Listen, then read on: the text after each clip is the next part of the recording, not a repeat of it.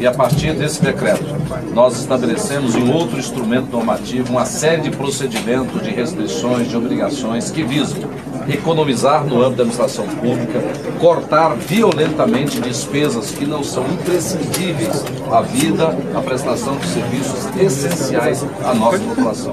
A partir de hoje, nós teremos um regime fiscal muito mais duro, nós teremos medidas violentas sob o ponto de vista da necessidade para buscar melhorar a arrecadação, para que nós possamos equilibrar receita e despesa e garantir a continuidade na prestação de serviços essenciais ao cidadão.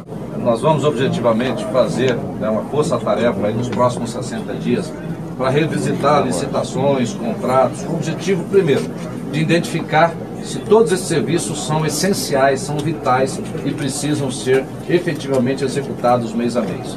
Aqueles que precisam ser executados mês a mês, contratados, adquiridos, nós vamos visitar os números, o preço e tentar algum tipo de negociação para ter uma economicidade.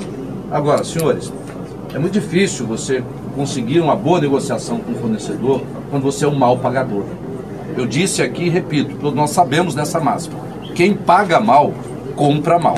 Como o Estado de Mato Grosso é hoje um mal pagador, ele tem grande dificuldade. Próximo passo, encaminhar a Assembleia Legislativa para aprovação, mas nós vamos acelerar na execução e na implementação.